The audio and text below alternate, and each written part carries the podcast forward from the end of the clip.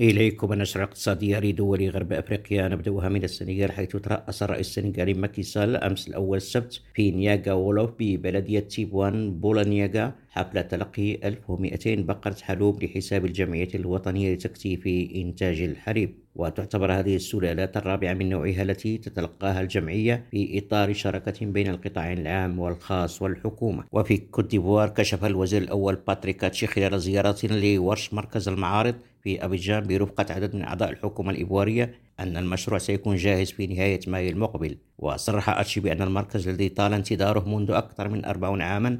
أصبح حقيقة بفضل رئيس الجمهورية ألسن وترى مضيفا أنه من الناحية العملية سيكون المشروع مكتملا في نهاية شهر مايو عزيز القضية بجون ريم راديو